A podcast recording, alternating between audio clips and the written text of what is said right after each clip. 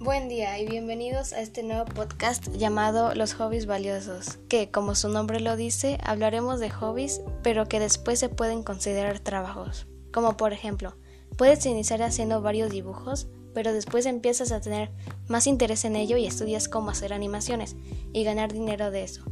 Para eso nos van a estar acompañando mi compañera Paola. Hola, me llamo Paola y yo te voy a hablar sobre los hobbies que más se practican hoy breve discusión sabremos que el hobby que más se practica es la natación a nivel mundial y que también se puede convertir en carrera, como lo había dicho mi compañera Vanessa. Esperamos que les guste y disfruten, este